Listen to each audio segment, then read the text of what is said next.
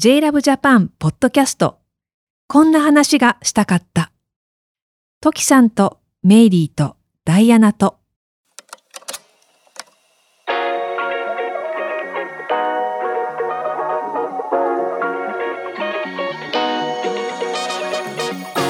ふと集まった3人が誰ともできないけど誰かとしたい話をお届けする。こんな話がしたかった。歌手の時あさこです。歌手で音楽ユニット星屑スキャットのメンバーメイリー・ムーです。えドラッグクイーンのダイアナ・エクストラバガンサです。聞きやすさにこだわったカリフォルニア発のアクティブオーディオブランド JLove よりプレゼントもありますのでぜひ最後まで聞いてくださいね。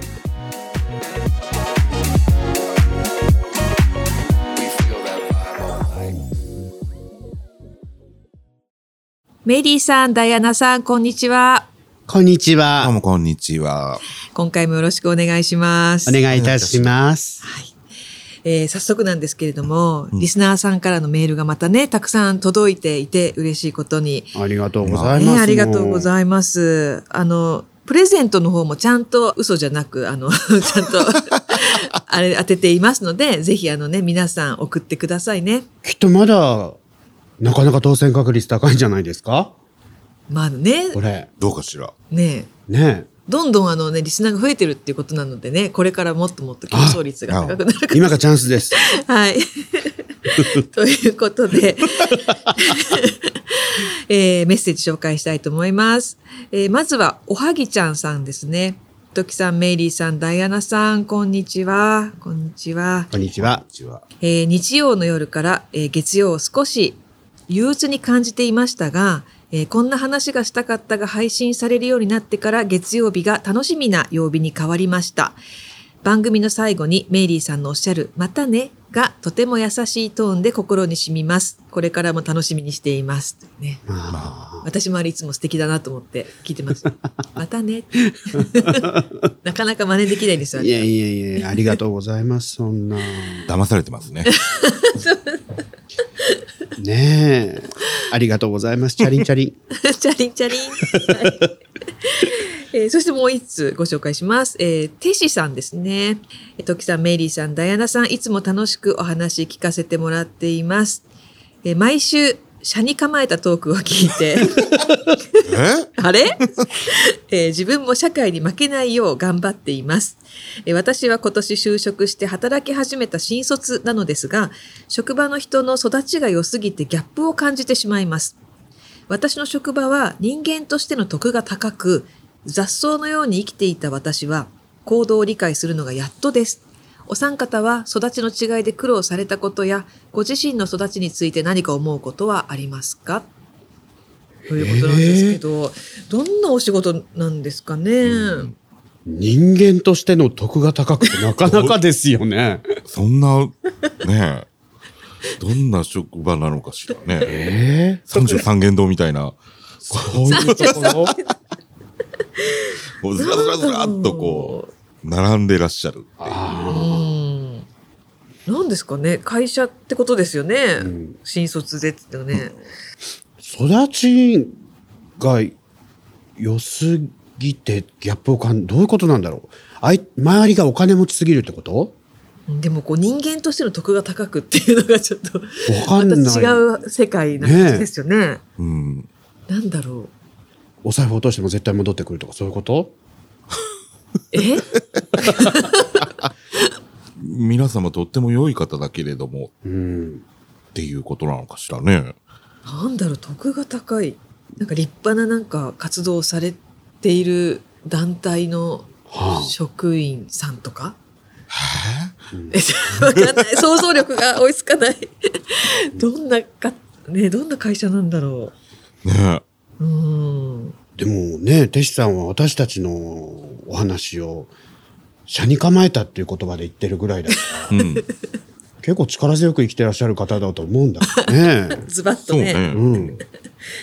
ご自身で雑草のようにっておっしゃってるだけなんだけれど、ねえ。そういう方って実は案外お育ちが良かったりするんじゃないのかしら。それに反発を感じて、私は雑草のように生きていきますみたいな感じなのかな。なんか結構苦労されたってことなんですかね。ううん。ん。とね。うん育ちの良さね。うんということで、あの、今回このテシさんからのメールをきっかけに、育ちの良さって何ですかについてトークしていきたいと思います。えーここにあの、マイナビウーマンの、えー育ちが良い人に関するアンケート調査の結果があるんですけれども、えーまず言葉遣いが丁寧、うん。はい。礼儀正しい、うん。人の悪口を言わない、うん。食べ方がきれい、姿勢がきれい、身なりが整っている、誰にでも平等に接する、態度が落ち着いている、約束を守るって書いてありますね。なんか叱られてるみたいな気持ちになります。ねえ。結構これ全部守ろうとすると大変ですけどね。でも食べ方が綺麗は見ちゃうかも。お箸ま。す。うん、お箸ね。なんか、うん。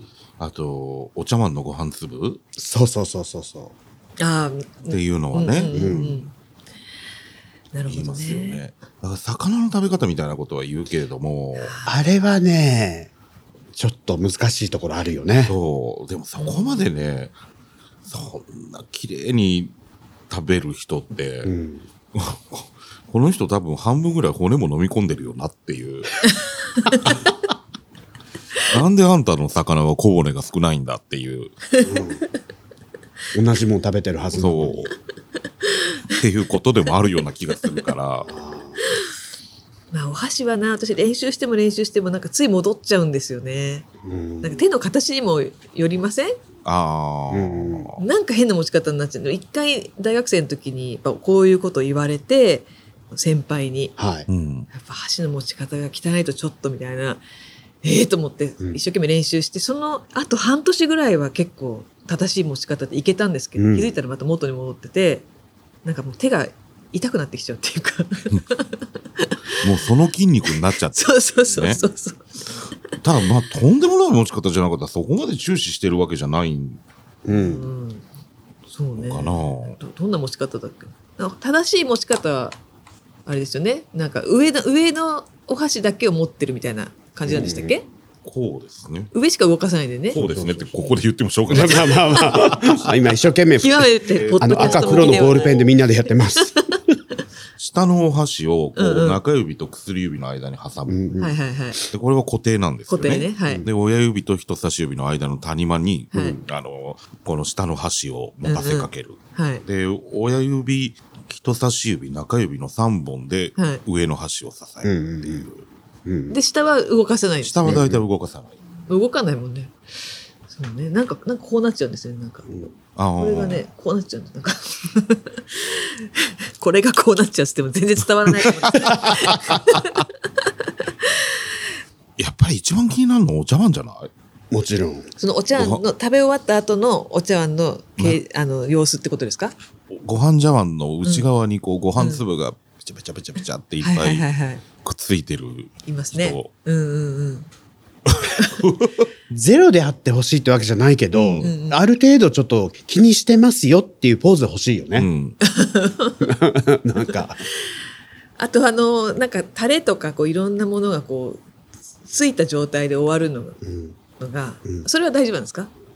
あ、お茶碗の中に。そうそうそうだからあれすごいそれはもうあの個人的な神経質さの問題かもしれないですけど目玉焼きとか食べて卵の黄身がうん。ついてたりするとすごい嫌なんですよ、ああ。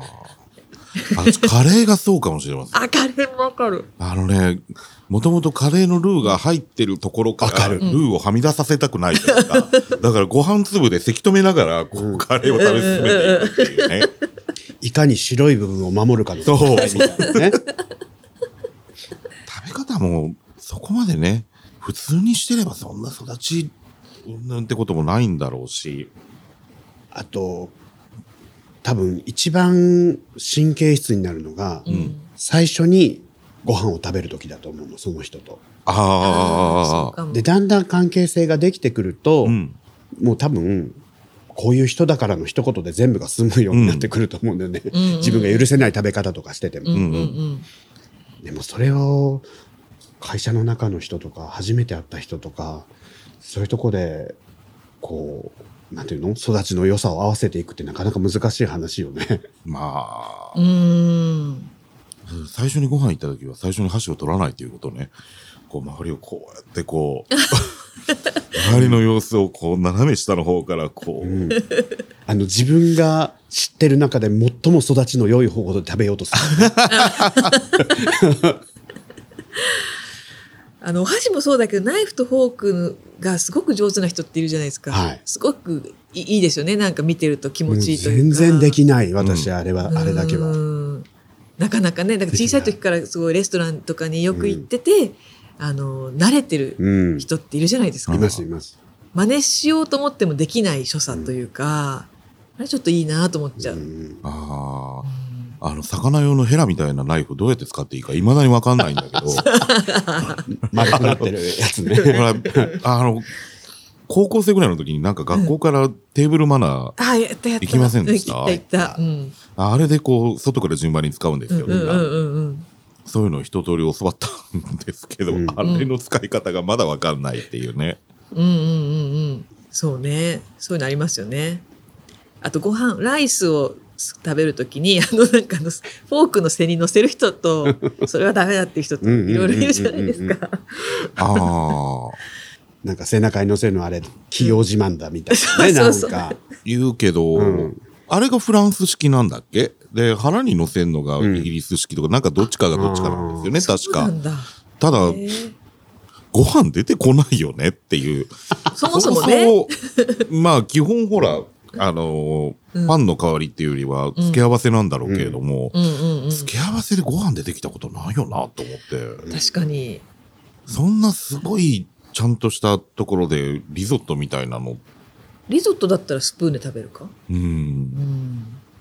だからなんかスパゲティもねあのスプーン使わないとか使うとかいるは派閥がいろいろあるじゃないですか。あか使わない人かたくなに使わないじゃないですか。うん。イタリアでは使わないんだとか言って、でもなんかこう日本風のこうパスタ屋さんとかだとこうスプーン使って使わないと食べづらいものとかありますよね、うん。ちょっと、まあ、ちょっと緩めのソースそうとかそうそうね。そう、うん、私、パスタ食べるとね、絶対なんかソースが残るんですよね。ソあー。スがあ残るというか、盛るときもうまいこと具と絡んで盛れないから、具が上にのちょっと残った状態になっちゃうとか。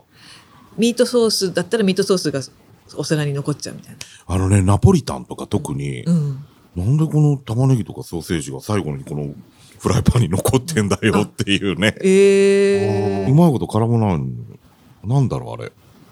えあ盛り付ける時？盛り付けるときもそうだし、食べるときも、うん盛り付けるときはそりゃ具が一番後に出てくるよね。うんうんうんうん食べるときもそうなるのよね。うん。で気づいたらなんかこう、玉ねぎだけが残ってるっていう、ピーマンと。うんうんうんピーマンはともかく玉ねぎだけ残ってるのはちょっと食べにくいね、なん。か。うんうんだから、あの皆さんどうなさってるのかしらっていうね。一応なんかその麺を巻いてフォークで、で巻き終わったら具を刺すみたいなうん。感じうんにしません、あだからそれが間に合わないのか。だから麺の量が多いんじゃないですか 欲張っちゃってんじゃないですか巻いちゃってんじゃないかな。うん。なるほどね。ちょっと気をつけてみよう。うん。そうするとほら、その最後の具を食べるのにスプーンあった方が便利だよねっていう。確かに。ねうんうん。うん。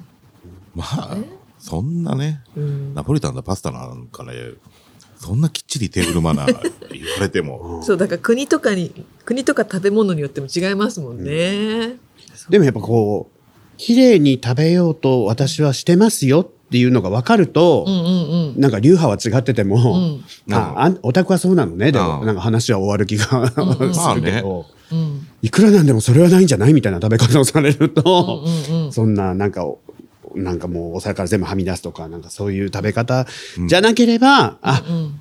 まあ、一応ちゃんとこう、いいとこの子なのね、みたいな。そう、だかなんら、かうんうん、綺麗に育ってきたんだね、みたいな感じがして。もうその、ちゃんとしたっていうのって、そんなちまちました話じゃなくて、うんもう例えばこう、うわ、あの人縦膝で食べてるよとか、うん。うんうんそれぐらいのレベルだと思うから、うん。あとまあ犬食いみたいな。うん。ううんんもう顔の方をお皿に近づけちゃうみたいな。そうそうそううんなんか食べ方が綺麗じゃないで、こう、育ちを疑われるみたいなの相当だから。こんな話がしたかったいかがだったでしょうか？新しいエピソードは毎週月曜日午前10時に配信されます。こんな話がしたかったのアフタートーク。もっとこんな話がしたかったが JLAB JAPAN のニュースレター並びに LINE お友達ご登録者様限定で配信されています詳しくは JLAB JAPAN 公式サイトの登録フォームをご確認くださいそして毎月1名様に完全ワイヤレスイヤホンやヘッドホンなどのアイテムをプレゼントいたしますえー聞きやすさにこだわった様々なアイテムがあるのですが、その中から今月は Go Air Sports True Wireless Earbuds を1名様にプレゼントいたします。うんということでね、ここにありますけれども、うんうん。これは運動好きの方にね、向けたラインっていうことで、えーハードなワークアウトや、えーキャンプなどの屋外活動にもぴったりなものということでですね、イヤホンが落ちたりしないように、うんね、耳に引っ掛けるところがついてるんですよね。こう耳たぶの上をこう回して、うん。かけるみたいなことになるのね、これ。うんうんうんうん。だからしっかりフィットして落ちないっていうね。うん、ええああ、ダイナさんかけてる。できる？できた。あ、おおでもすごいスッキリして見える。うんうんうんうんうん。なんか、あ、すごい安定感よ、確かに。うんうんうんうん。あ、ん本当だ。これそうそう落ちないですね。うんちょっと柔らかい素材というか。ちょっとシリコンっぽいよううんな、ラバーっぽいような素材のこのフックみたいなのがう、んうん。ちゃんと引っかかるね、これ。うんうん。うんで、痛くないですね。うん。なんかこういうの、私したことないんですけれども、うんあの、痛そうに見えてたんですよ、こう今まで。ああ。こういうのってうん痛いのかなと思ってたんだけど、全然そんなことなく軽くって、なんかしてることを忘れそうなぐらいフィットしてましたけど、いいですね、これね。あの、汗をかいても大丈夫っていうことで、うんうん防塵防滴。だから、ここにも水もううんんうんうんうん。大丈夫。汗かいても大丈夫ってことうんですよね。だからうんうんうん。いいですね。うん。で、またこれも色がね、うん。6色。そう。で、私思わず取っちゃったのが、このイエロうー。ん。すごい色じゃない？これ。うん。こんな鮮やかな、ねねネオンイエローみたいな。ううん。うん。パキッとした。うんスポーツにぴったり。うん。あとはこう、なんていうんですか、ちょっとこう、中間色っぽい感じの色もあって、うんサンドっていう、まあ、砂っぽい、オフホワイトみたいな、うん。ベージュとホワイトの間みたいな色とか、えーグリーンっていう、モスグリーンみたいなね、うん。ちょっと深みのある緑。えーそれから今、えーメリーさんが持ってるのがティールティール。の、なんだろうこれ。青み、あ、青緑？うんうんエメラルドじゃ、うんなんて言うんだろもうぜひ見てくださう。ぜひ見てください。い。はい。あグラファイトも真っ黒じゃないね。これね。あ、そうですねあ、。本当だう。ん。紺みたいな、なんて言うんだろう。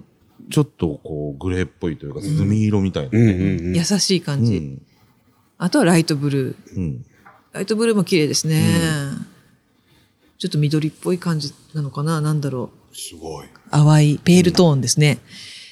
そうかね、やっぱりこう J ラブは色がいいですよね。そう。うん。本当に。あ大体ね、シルバーか黒かしかないみたいなうんうんうんうんうん。のがほとんどだからね。赤、青みたいなね。そう。ねうんうん。あの、スポーツフィットモデルの中では最小ながら、うん合計32時間の連続再生が可能ということで、うんやっぱ機能もバッチリですよ。うん。うん、もちろんデュアルコネクトで、えーイヤホンは片方のみでも、えー両方でも使用できますということですね。はい。えー片方だけ接続が切れるといったね、心配がないのですね。素晴らしうい。ん。本当にね。で、これはあのタップ式で、あの、3種類のカスタムサウンドを選べたり、うんえーボタンタッチで、えー音楽再生や音量を自在にコントロールできるということでですね。やっぱこうスポーツタイプだから。うん。運動中であも。ね、そうそう。うんね、走ったりなんかしてるときに、うん。そうそうそうそいちいち、う。うん。そんなアプリでどうこうしてらんないっていうね。うんそうそうそうそうこねちゃんちゃんとかあのシチュエーションに沿って考えられたね、うん機能がついてますよね。いいですね。あの、運動してますか？私はそんなにしてないんですけど。でもしね、ちょっとこうね、運動される時にね、ちょっと使ってみたのを、感想を聞きたいなと思ったんですけど。そうねう。ん。運動します？愚問ね。そうだよね。でもね、こういうのがあるとちょっと運動してみたいなっていう気にもちょっとなりますけどね。まあ、で、運動じゃなくてもさ、うんとっさな動きって、ちょっと落ちそうになることって案外多々あるから、うんうんうん、ああ、確かに。こんだけ安定感がある。うんうん。ねそうですね。確かにこう、スポーツに限らずうん。重宝するんじゃないかとうん。うんうんうんうん。思いますけどね。はい。ということで、えー本日ご紹介したアイテムは JLAB 日本公式サイト、Amazon 内公式ストア、楽天市場内公式ストア、Yahoo ショッピング、サウンドハウスをはじめとした通販サイトでご購入いただけます。ぜひこの機会に JLAB 製品をお手に取ってみてくださいね。えーこの Go Air Sports True Wireless Earbuds を1名様にプレゼントいたします。ポッドキャストの概要欄にある応募フォームからご応募お待ちしています。簡単に入力できますので、ぜひアクセスしてください。また、ブラウザからお聞きの方は、エピソード概要欄からアドレスのチェックをお願いします。えーこんな話がしたかったをフォローすると、最新エピソードが自動でダウンロードされるので、私たちの配信を逃さず聞くことができます。お使いのポッドキャストアプリからぜひフォローをお願いします。また、Spotify と Apple Podcast では番組への高評価もお待ちしております。ぜひ皆様のご感想も聞かせてくださいね。ということで、次回の配信でまたお会いしましょう。ありがとうございました。またね。